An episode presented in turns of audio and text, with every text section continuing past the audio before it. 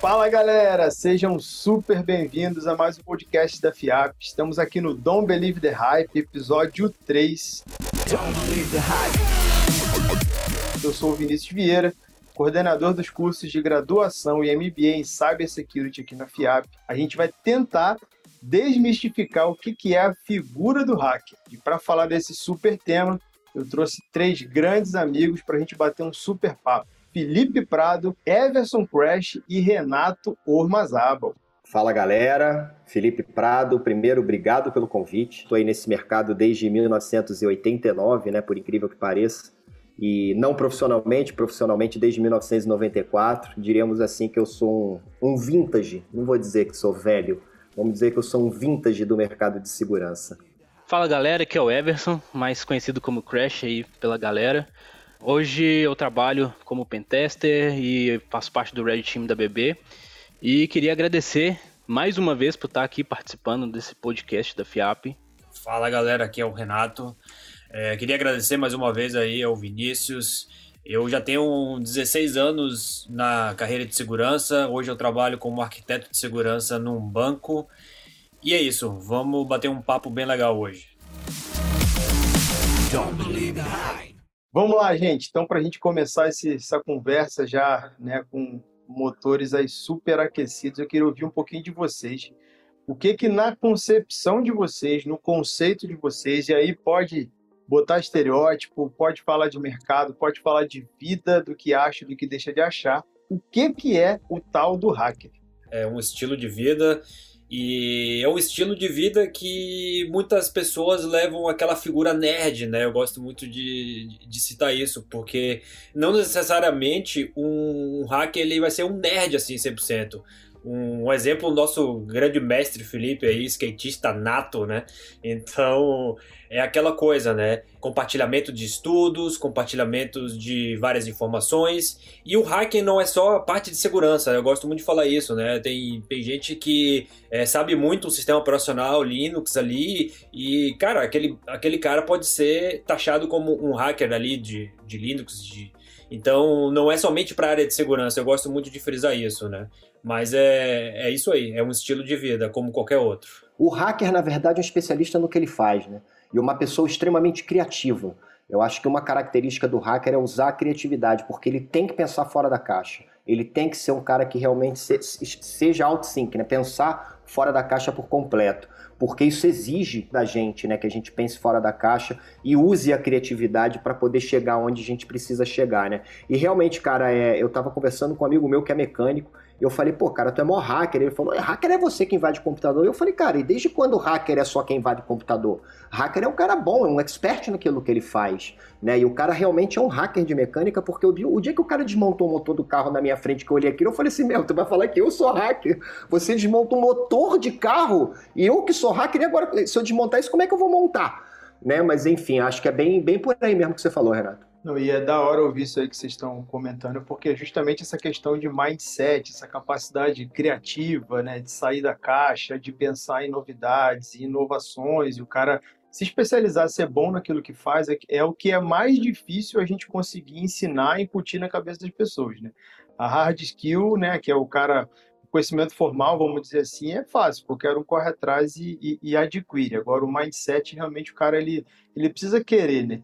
E até pegando o gancho um pouco dessa questão do mindset, né? De, eu acho que muita gente que deve estar tá ouvindo a gente agora deve estar, tá, né? Putz, cara, não fazia ideia que hacker era isso. Eu achava que hacker era o cara que estava com a, o capuz ali preto na cabeça, atrás de um terminal com as letras verdes e fundo preto, né? E, é, e é bacana, é bacana a gente desmistificar nesse conceito. E pegando esse gancho, né? Tanto o Crash, o Renato e eu, a gente faz parte de um projeto bem bacana, né? Que é o Hack is Not a Crime é um projeto gringo, na verdade, hoje ele está em mais de 20 países aí do mundo. Até postaram recentemente também no projeto isso. E é um projeto que o, o motivo dele é bem esse, né? A gente mostrar que ser hacker não é o cara é, ser o top da segurança, o top de algum tema ou outro apenas. Ele tem que ser top naquilo, mas ele precisa ter mindset, ele precisa sair da caixa. E falando de mindset, falando de sair da caixa, cara, aí agora a pergunta bomba. Eu tô cheio de pergunta bomba aqui na manga que eu quero ouvir de vocês hoje. E essa bomba vai pro Renato. Renatão, o que que você acha do cara que se auto-intitula hacker? Assim, cara, é... quem sou eu para falar, né, de, de uma pessoa que se, se titula isso, né? Mas, assim, é, é bem complicado, né? É, eu acho que o cara tem que ter muito, muito talento para ele provar que ele de fato ele é um hacker, né? É se taxar, vamos supor assim, de um estereotipo que sinistro, né? Sinistro, é, é difícil. É, e só para quem está ouvindo a gente, né, e talvez não entenda muito do que, do que a gente comentou agora da piada interna, né, mas com certeza isso aí é fato e é muito, como é que eu vou dizer assim, sólido e claro para qualquer um que atua na comunidade de segurança, saber que ninguém se auto-intitula hacker. Isso aí é um adjetivo que você recebe de outros com muita honra, com muito orgulho, só que nunca você vai se intitular, nunca você vai, vai falar que você é ou deixa de ser, muito pelo contrário. E até como o Crash falou, né? Uma das bases da nossa cultura, né? E a gente pega lá o Manifesto Hacker, ele já falava isso, que é o compartilhamento do conhecimento. Então, assim, se eu compartilho conhecimento, não importa se eu sou bom ou se eu sou ruim, eu estou querendo compartilhar, e se eu for bom, eu vou ter sempre para absorver, eu tiro isso né, de mim profissionalmente. Quantas vezes eu entrei em sala de aula para dar aula né? Eu tenho até uma, uma, uma, coisa engraçada. Uma vez entrei na sala, fui dar aula de Python, passei um exercício para os alunos, que eu fiz aquele, aquele código em cinco linhas. Eu falei, cara, os caras não vão conseguir fazer em menos. E entrou um cara, um aluno, que fez em duas linhas. Eu falei, não, para tudo, cara. Como é que você fez isso aí? Ele olhou para minha cara disse, ah, professor, você não sabe? Eu falei, não, cara, não sei, eu quero aprender contigo. Como é que você fez? E é exatamente isso aí, né? ter essa humildade. Assim, ó, eu gosto muito de falar, né? É, ser intitulado hacker é muito, é muito grandioso. O, o hacking é um estilo de vida. Eu, eu falo que eu pratico hacking, não que eu sou um hacker. Eu gosto muito de, de, citar isso, né? Porque é diferente uma coisa ou outra. Não é porque eu pratico o hacking, é o meu estilo de vida, que eu sou um hacker. Não, é muito pelo contrário, né? Então, é, eu gosto de diferenciar isso. No meu ponto de vista, cara, eu acho que esse título, você, né, você que eu digo a pessoa, né, ela ganha com feedback da comunidade. Né, pelo aquilo que ela fez, pelo aquilo que ela está compartilhando, pelo aquilo que ela ajudou a construir, né? Então, assim, eu acho que, que, que esse é o grande ponto, né? Se intitular eu acho uma coisa muito, uh, muito complicada, né? Mas você ganhar esse título, né? Igual eu falei, pela, pelas coisas que você fez pela comunidade, né? É, isso é bem, bem prazeroso e é, é bem, bem legal. Inclusive, tem muita gente que, que, vamos dizer assim, gosta né, de compartilhar essas coisas, gosta de escrever código, gosta de fazer coisa diferente, né, just, justamente para estar tá envolvido nessa, né, nesse meio hacker né, e ter esse é, feedback da, da, da, comunidade em si. Maravilha. Crash, quer comentar um pouquinho sobre o Heineck, né, falar um pouquinho do projeto? A, ideia do, do, do, projeto em si né, é divulgar exatamente essa ideia de que o, o hacker ele não é um criminoso. Né, mostrar para as pessoas que o hacker mesmo, a, a, essência da palavra, né, a essência do hacking, né, como estilo de vida também, é, não é o crime. Né? Então as pessoas usam do hacking para cometer crimes, né? Então a ideia é tirar esse, essa, essa ideia da massa, né, do, do pessoal, essa ideia que a mídia é, publica, né, de que o hacker necessariamente é um criminoso. Então a ideia do projeto é basicamente essa. As pessoas, cara, precisam entender que a banda podre ela existe em qualquer profissão. O hacker ela não é uma profissão do futuro. O bug bounter ele não é uma profissão do futuro. É uma profissão da nossa realidade. Né? Hoje a gente conhece vários hackers auto-intitulados pela comunidade, é, que são referências para muitos, que são empregados de grandes empresas. Então, tem carteira assinada, tem CPF, tem, tem filho na escola, paga suas contas em dia, paga os seus impostos. Não existe diferença nenhuma para o profissional hacker ou para, para, para o profissional de segurança de outros profissionais. A banda podre ela existe na polícia, ela existe na educação, ela existe na advocacia, ela existe na medicina, ela existe em tudo quanto é lugar. Então, graças a Deus, a gente vive numa profissão onde a gente realmente pode é, discernir o que, que aquele cara que, que, realmente é uma pessoa ética, que é uma pessoa que trabalha com coerência em cima dessa linha de raciocínio que o Hackings a Lifestyle, né? E a pessoa que está ali para prejudicar outra. É, uma vez eu estava na Upside, e para quem vai na Upside sabe que eu toco na Upsides, assim como na Roadsec, em outros eventos. É uma outra profissão que eu tenho, que é a profissão de músico.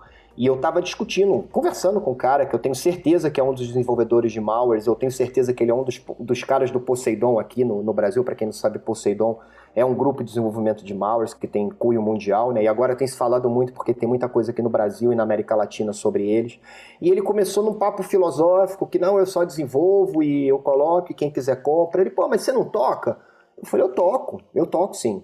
Ah, então, você ganha dinheiro por fora. Eu, tenho meu emprego, eu programo por fora. Eu falei, ó, oh, velho, isso para mim é papo de traficante. Né? Traficante no final tá trabalhando. Ele tá vendendo, compra quem quer mas ele tá prejudicando alguém. Eu sou músico, velho, eu não tô prejudicando ninguém. Eu tô levando alegria. A galera canta, a galera dança, a galera vai me criticar, a galera vai elogiar, mas é diferente. Eu não tô vendendo coisas ruins, eu não tô levando coisas ruins, eu tô levando coisas boas, né? Então, mas enfim, mas entra numa discussão filosófica, tudo. Eu acho que no final das contas a gente precisa ter é, é, é, ética e, e idoneidade, né? Esses que são os pontos principais da nossa profissão, né?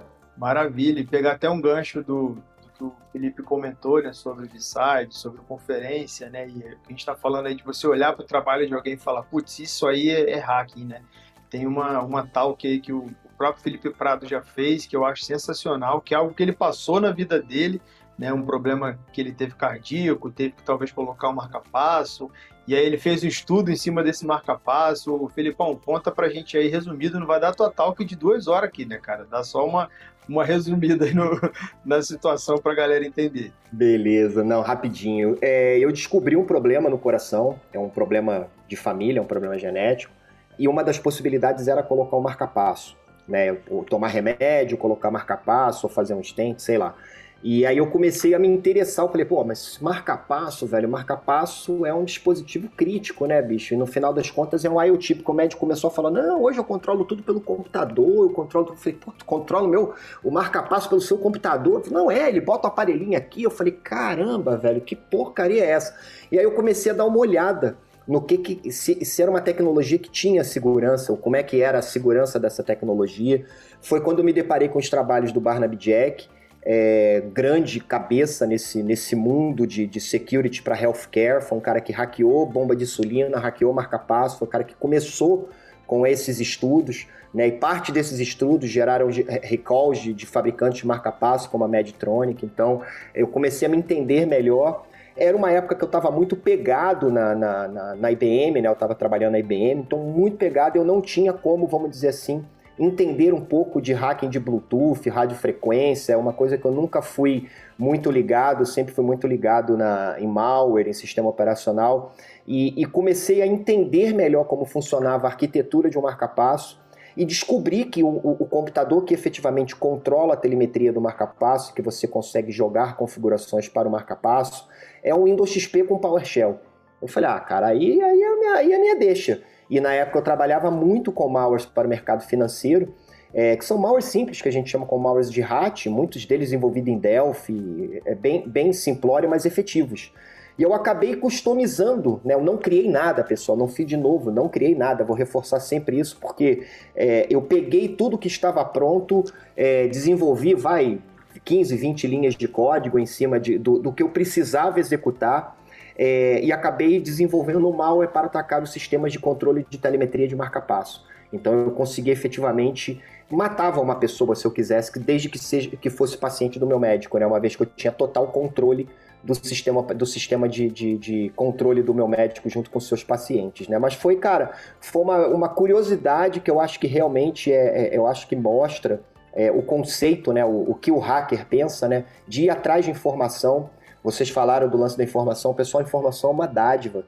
Quando eu comecei lá em 1989, que a gente se deparou, eu e um amigo meu, com Jerusalém, com Sexta-feira 13, a gente não tinha Google, a gente não tinha internet, a gente tinha Barça, e a Barça não tinha nada de mal, não tinha nada de vírus. E aí a gente descobriu um cara, eu morava no Rio, na Tijuca, no Rio Comprido, a gente descobriu um cara, um amigo de um amigo do meu pai, que trabalhava com programação, que morava em Copacabana, e a gente foi domingo lá, cara, dois moleques de 13 anos de idade, 12 anos de idade, fomos lá na casa do cara conversar com o cara sobre código, o cara olhava pra gente e falou, vocês são loucos, velho, vocês são meninos, o que, que vocês querem saber de código? Na época era um tabu, vamos dizer assim, era um tabu, imagina, duas crianças de 13 anos querem saber de código de vírus, imagina, ninguém falava sobre isso, né?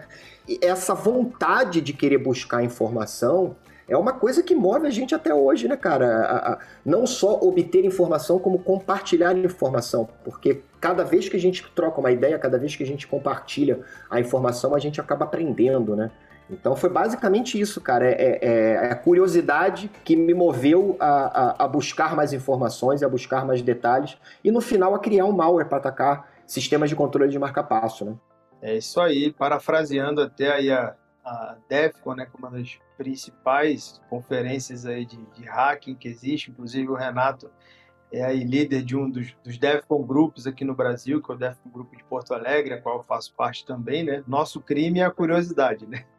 Então é exatamente isso aí. Renatão, pegando o gancho aí do que a gente está falando de, de, de, crime, de curiosidade, né? Até falar um pouquinho de DEFCON também. Cara, como é que tá a lei, principalmente hoje no Brasil, tá enxergando essa atividade, né? O Felipe até comentou bem que hoje tem muito, muito hacker, né? Muito profissional bom de segurança que está empregado, que está trabalhando, o cara que é referência. Mas como que o mercado, como que a lei ainda enxerga isso aí? Bom, mercado a gente tem bastante, né? O mercado hoje, na realidade, necessita de muitas pessoas com essa skill. Né? E a gente tem os dois lados, né, Vinícius? A gente tem o lado de, de pessoas que entendem o valor de um hacker e a, lei de, uma, de um outro lado por uma imagem manchada pela mídia de que o, o hacker é uma pessoa má, né? Então, existem diversas é, fontes de programas, por exemplo, como o Bug Bounty, que coloca o, a imagem hacker lá em cima, né? Tentando um, um pouco amenizar essa imagem é, errônea que tem da mídia, mas ainda existe sim o problema de, de que, por exemplo, com a curiosidade de um, de um hacker, ele encontra uma falha em alguma empresa e sente o medo de reportar isso, né? Porque aí vem a imagem de um criminoso. Né, porque ele está reportando. Então a gente fal falta muita maturidade no Brasil para entender a diferença disso porque esse tipo de, de, de coisa, ela não é um criminoso, né? Não é, não é criminal você reportar uma falha para uma empresa, a depender do contexto. Isso aí vai envolver um monte de, de, de, contexto em cima disso, né? De sistemas e, e etc, né? Mas, de certa forma, isso deixa um pouco a imagem de que qualquer falha que você encontre, que você reporte, você vai ser taxado como um hacker criminoso, né? Que vão colocar uma, é, um processo em cima de, de você. Então isso ainda tá, tem muito que amadurecer no Brasil para a gente chegar no nível de que o hacker mesmo é importante e que a gente precisa. Maravilha. Crash até comentou no início, né? Ele trabalha na BB, na Polônia. A gente sabe que o leste europeu é um, um polo né, de segurança para o mundo todo. O Crash aí é um pouquinho diferente daqui. Ou isso é um panorama mundial? Como que, que funciona um pouquinho isso aí? Cara, é, em questão de, de ataques mesmo, aqui tem muito menos ataque bancário do que no Brasil. Né? No Brasil, a quantidade de, de crime né, referente a, a, dinheiro, né, crime monetário, é bem maior do que aqui. Ah, em relação à lei aqui, ela é um pouco rígida, às vezes até demais. É, Existem alguns casos na Alemanha, por exemplo, de pesquisadores que até saíram do país porque a lei era muito rígida e os caras não estavam conseguindo pesquisar, né? Então, para eles ficou muito complicado. Aí, fazendo um paralelo com o Brasil, né, que, que tem a, a, essa lei também de, de, crimes digitais, e ela foi revista, né, algumas vezes, uh, inclusive uma das vezes ela foi revista por conta de estar tá criminalizando justamente essa parte de pesquisa, né, porque se não me engano falava lá que se a pessoa desenvolver um código, né, que pudesse invadir ou fazer o bypass de algum sistema de proteção, a pessoa poderia ser presa, né? Então, nessa época, se você desenvolvesse um exploit no Brasil, você poderia ser preso. Né? Mas aí adicionaram lá que para usar aquela informação para causar dano. Né? Então aí ficou um pouco mais específico, falando que era para causar dano. Né? Então se você desenvolver um exploit e, e, simplesmente deixar lá, beleza, não é crime mais, né? Mas evidentemente a lei precisa, né, dar uma melhorada. E outro ponto que eu vejo em relação também ao Brasil é que falta mão de obra para poder ir atrás desses criminosos. Né? Então aqui você tem ó, ó, alguns pontos, você tem mais pessoas para poder correr atrás desse tipo de coisa, mas te falar que não é tão diferente assim não, né? Acontece muita coisa que fica impune. É, mas eu acredito também que seja por falta de mão de obra. Né? Eu nem, nem digo só mão de obra qualificada, não, é mão de obra de quantidade de gente mesmo. Né? Porque a quantidade de gente fazendo coisa que não deve é muito maior do que a polícia dá conta. É, e lembrando que quando a gente fala de crime bancário, se a gente for pegar a, a estatística do que, que é colocar de, de maneira grosseira, né? o que, que, seria um ataque mais técnico e um ataque menos técnico. No Brasil, boa parte dos ataques são mais envolvendo phishing, né? vazamento de dados, é, mais, é algo muito do, ligado ao jeitinho brasileiro do que simplesmente um, algo assim muito sofisticado tecnicamente do ponto de vista de uma invasão. Né? Ô Vini, interessante o que tu tá falando, porque realmente, cara, meus últimos três anos foram literalmente controlando né, com soluções de controle de crimes financeiros e fraudes bancárias.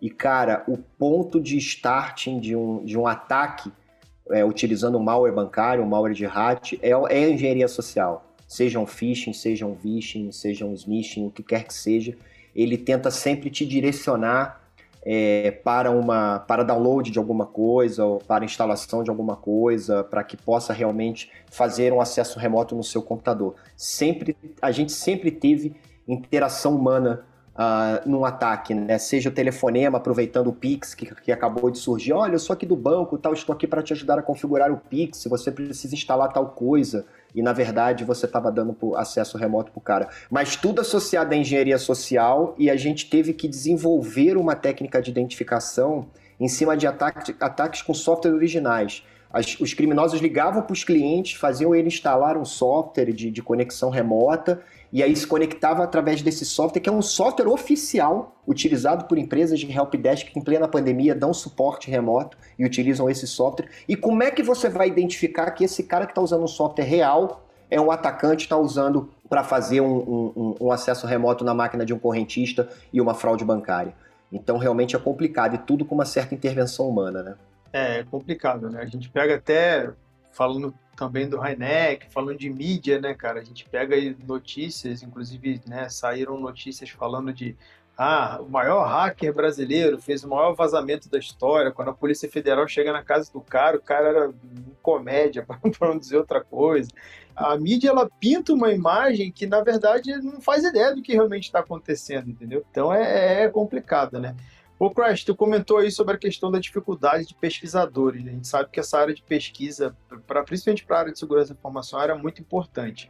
A galera acaba, é, e aí no contexto geral, para quem está ouvindo, entender um pouquinho da gente também, entender um pouquinho do nosso mundo. A galera, quando tem essas limitações, vamos dizer assim, de trabalho, de troca de informação, a galera acaba recorrendo de web, acaba recorrendo a, a outros fóruns mais fechados, assim, ou, ou não? Cara, eu acho que para todo lado vai alguém, né? Igual eu te falei no caso do pessoal lá da, da Alemanha, eles simplesmente mudaram do país. Né? Então, aqui, para quem mora aqui, é, é, muito mais fácil você trocar de país, né? Igual no Brasil já é um pouco mais, mais complicado. Ah, tipo, não, pesquisa aqui tá muito difícil, ah, vou mudar para, sei lá, para o Chile, né? Então não é, não é bem assim. Aqui, né, pelo fato de ser União Europeia, é mais tranquilo.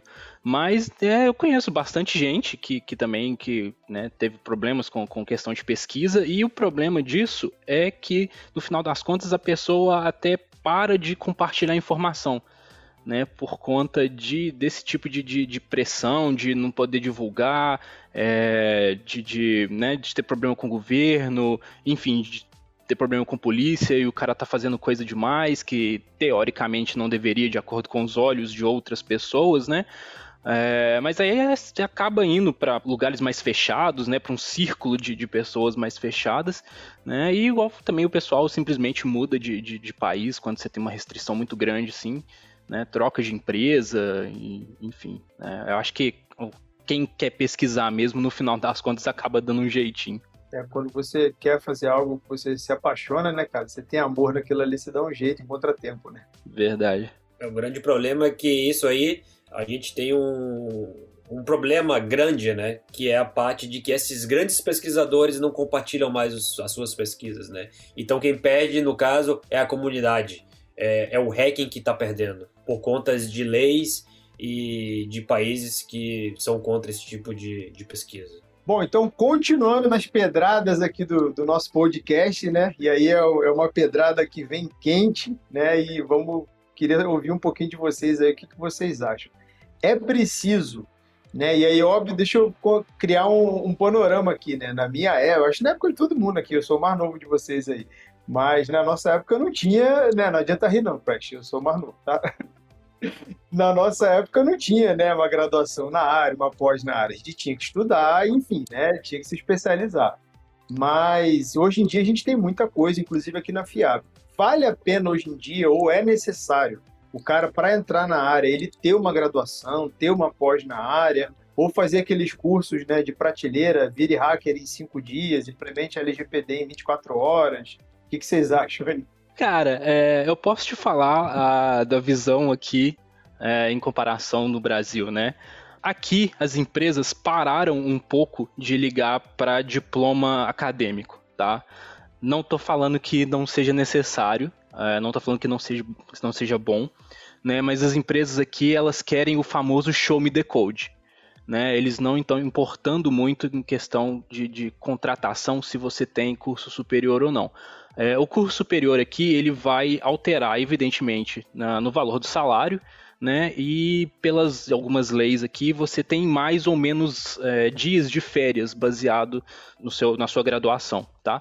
É, mas igual você falou, hoje já existem graduações onde os cursos são bem mais técnicos, né? Porque antigamente uh, não tinha curso de segurança, depois passou a ter curso de segurança mais teórico, né? E agora tem os cursos técnicos, os cursos, as graduações técnicas né? Então, se você quer fazer um show me decode para essa galera, e se você tem uma graduação técnica, cara, com certeza, né, vai, vai dar certo isso aí.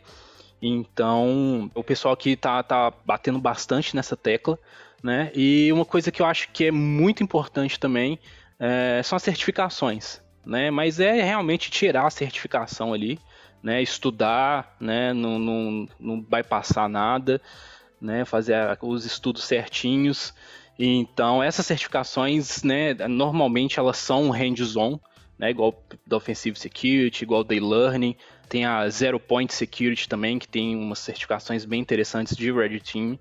Então, essas certificações são coisas interessantes de você ter e, evidentemente, é uma coisa que vai é, elevar aí o seu status no mercado. Né? Então, o pessoal aqui tem, tem olhado bastante isso e eu acho que é bem interessante. Então, se a pessoa tiver a opção né, de fazer uma graduação técnica e tirar uma certificação, então vai ser bem, bem tranquilo.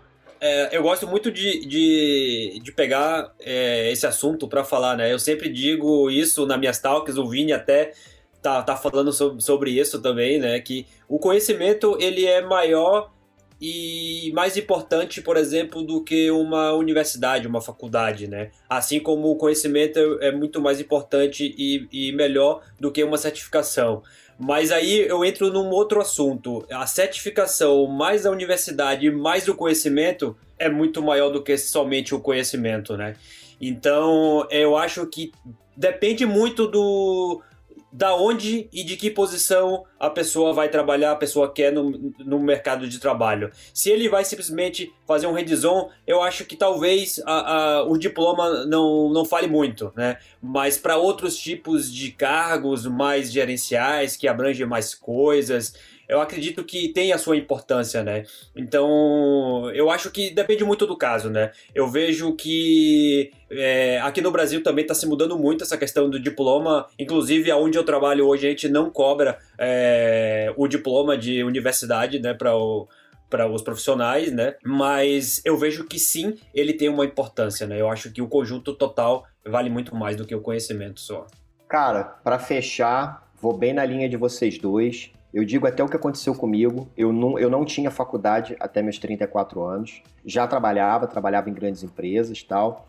E uma vez eu estava na, na, empresa que eu trabalhava e aí a minha chefe me chamou e falou assim, cara, olha, você é muito bom tecnicamente, você é um profissional excelente, tal, tal, tal, aquele, aquele blá blá blá tudo que a gente conhece, mas eu te quero como gerente. E para eu te ter como gerente eu preciso de uma faculdade. E aí eu pago a faculdade, você vai fazer? E aí eu fui fazer a minha faculdade. Né? Então, tive situações assim, é, é, tive uma situação bem interessante porque eu dei uma palestra num evento de tarde e eu tinha aula de segurança da informação naquele mesmo dia e quando eu cheguei, o, o, o professor era um dos caras que estava me perguntando coisa na palestra daquele determinado evento. Ele falou, pô, você aqui? Eu falei, cara, eu preciso do canudo.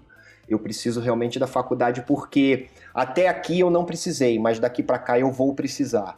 E realmente, cara, eu não conseguiria chegar numa posição que eu tô hoje sem uma faculdade. Porque do mesmo modo que as empresas exigem da gente certificações, conhecimentos, show me the code, o que quer que seja, é, as outras áreas também têm as suas exigências. E a área de recursos humanos tem como exigência uma graduação, um MBA, uma pós-graduação, o que quer que seja. Então vai tudo de onde você quer chegar. Se você acha que um salário de 10, 12, 13 mil é um salário maravilhoso, você está tudo bem, cara, você não precisa de uma faculdade.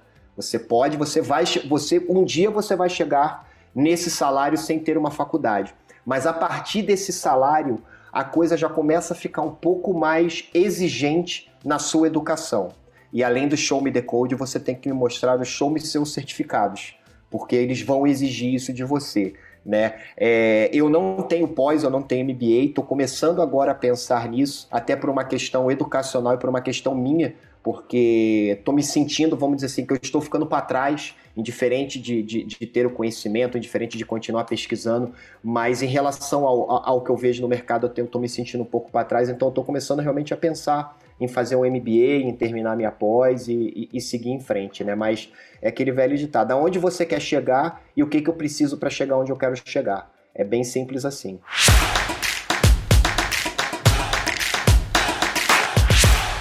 Gente, o papo tá maravilhoso, né? Mas a gente precisa caminhar para o final. Eu queria abrir agora para vocês darem uma consideração, principalmente para a galera que quer entrar na área ou o pessoal que, né, tá às vezes perdido. Putz, né? Cheguei agora no curso e aí, o que, que eu faço? O que, que eu sigo da minha vida? Né? A gente olha para a gente como referência e fala, putz, como é que eu chego no nível desse cara? Eu queria ouvir um pouquinho de vocês aí, Renatão começar pela comunidade, né?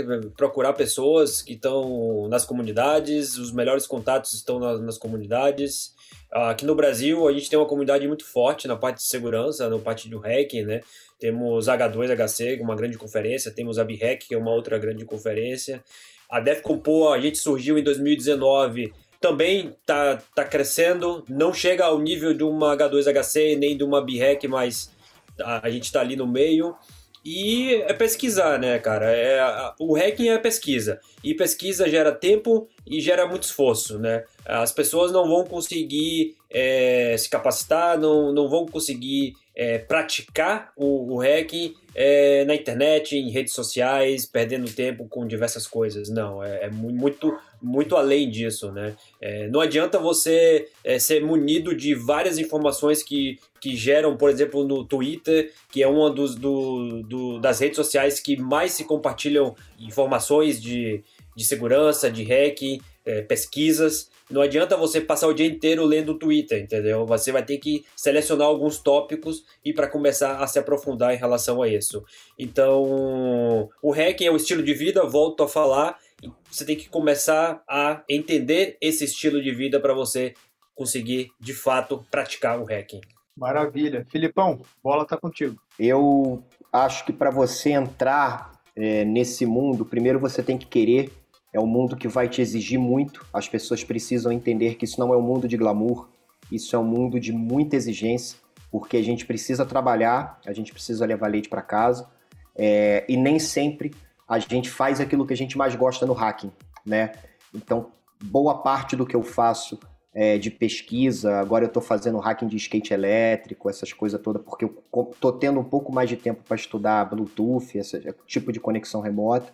É, mas as minhas pesquisas são feitas nas minhas noites de insônia, são feitas de final de semana, são feitas em feriados, então às vezes eu, eu me privo de fazer um rolê de skate com meu filho, eu me privo de dar um rolê com meu cachorro, eu me privo de sair para almoçar com a minha esposa, porque eu preciso terminar uma coisa, uma pesquisa. Né? Então acho que a primeira questão é entender que não existe glamour nessa área, é uma área que exige muito de você, é, é uma área fascinante. Eu acho assim que, é, de novo, eu falo e vou sempre falar, eu sou pago para fazer o que eu faria e o que eu fazia de graça.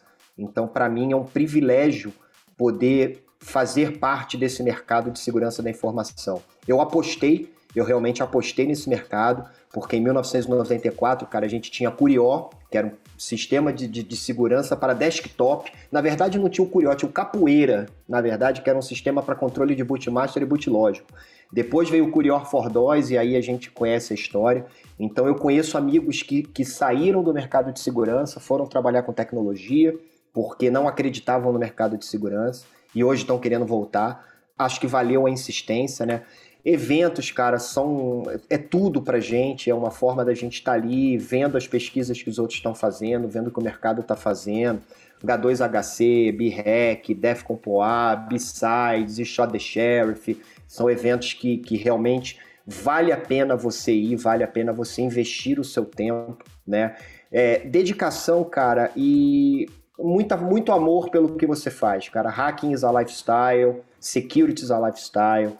É, é, muita dedicação mesmo e muita vontade de querer fazer. E, de novo, ninguém se taxa de hacker. Um dia você vai ser taxado de hacker. Eu nunca falei que eu sou hacker, sempre falei que eu sou um profissional de segurança da informação e sempre serei, me, me colocarei assim. Pô, se a galera me vê como hacker, cara, isso para mim é uma honra. Vocês não têm ideia de como é uma honra estar tá aqui participando de, um, de, um, de uma talk com o Crash com o Renato e com o Vini. Pessoas que no final eu, eu admiro, né? Que são pessoas, vamos dizer assim, que eu falo que são dois tipos de hackers: os caras que criam e os caras que utilizam aquilo que já foi criado. Né? Então eu muito pouco criei, eu sempre aproveitei aquilo que está criado. Então eu tiro meu chapéu para essa galera, porque realmente são minhas referências, sempre serão minhas referências. E, cara, o que vocês precisarem, estarei sempre à disposição. Tamo junto sempre aí, cara. Maravilha, quase escorreu lágrima aqui agora. Vai lá, Crash. Cara, Felipe, obrigado demais pelas palavras. Como diz o Vini, quase escorreu lágrima aqui agora.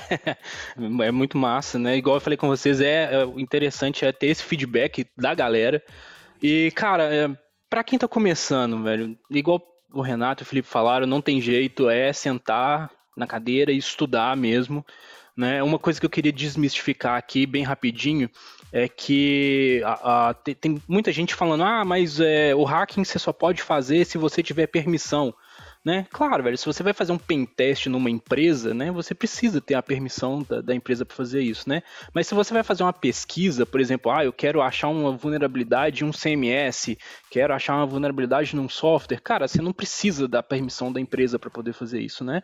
O, o, o, serviço tá lá, o produto tá lá público, né? Você pode pegar esse, esse software aí, baixar, igual, por exemplo, teve o caso desse pessoal que hackeou o Tesla usando um drone né? Eu tenho certeza que, o, que a galera não foi lá no Elon Musk e falou: Ô oh, Elon, vou hackear seu, seu Tesla aqui, eu posso? Não, cara, os caras chegaram, foram lá e hackearam o, carro, né? E o que eles fazem com essa informação depois é que os torna os caras hackers ou criminosos, né? Eles foram lá, fizeram um reporte, explicaram a vulnerabilidade, tudo certinho, em vez de lá e sair hackeando o carro dos outros, né? Então é, é essa aí que é, que é a ideia né? E desmistificar, né? Não necessariamente você precisa ter essa, essa permissão para tudo, né? Se você tem lá um, um sistema, um, um, produto publicado, né? Se você pode baixar aquele, aquele software lá, cara, você pode testar, né? Mas só lembre que se você for fazer um pentest na empresa, você precisa ter é, a permissão dela, né? Voltando, para quem quer começar, é evento, o pessoal já falou, o Renato e o Felipe já falaram em todos os eventos aí, né? Tem o pessoal da Nubyte também, que a gente não pode esquecer deles, lá no Nordeste, também é evento muito ninja. E é isso, cara. É publicar coisa, escrever coisa, fazer o máximo possível para ser criativo, criar coisa nova, né? Porque o que eu vejo muito também é muito mais do mesmo, né? Então você entra num site que o cara criou uma coisa, aí você vai pesquisando ali para você aprender mais e no final das contas é tudo cópia daquele mesmo cara que criou. Né? Então eu acho que um diferencial para a galera né, que está entrando hoje, é, evidentemente tem que estudar bastante, é, é, criar coisa nova, né? Não é ficar copiando coisa ou criando coisa, recriando coisa, né? Vamos fazer coisa nova, fazer essa tecnologia, fazer esse conhecimento, né? Rodar para frente, compartilhar isso aí. E aproveitando o gancho também aqui do, do Crash, né? O, o hacking não é pentest, tá? O, o, não é só você ficar na segurança ofensiva. Não, o hack não é isso. O hack é muito mais do que isso. Isso, na realidade, faz parte, tá?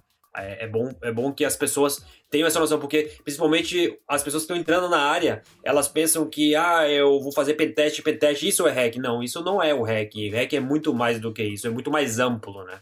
E é isso aí, gente. Não dá pra gente dissecar o tema inteiro num pequeno podcast, né? Com certeza o nosso objetivo aqui eu acho que foi alcançado com sucesso, que era desmistificar e principalmente colocar esse gostinho né, na boca de você que está ouvindo a gente aí sobre essa cultura maravilhosa que é o hackerismo, né, que é o hacking.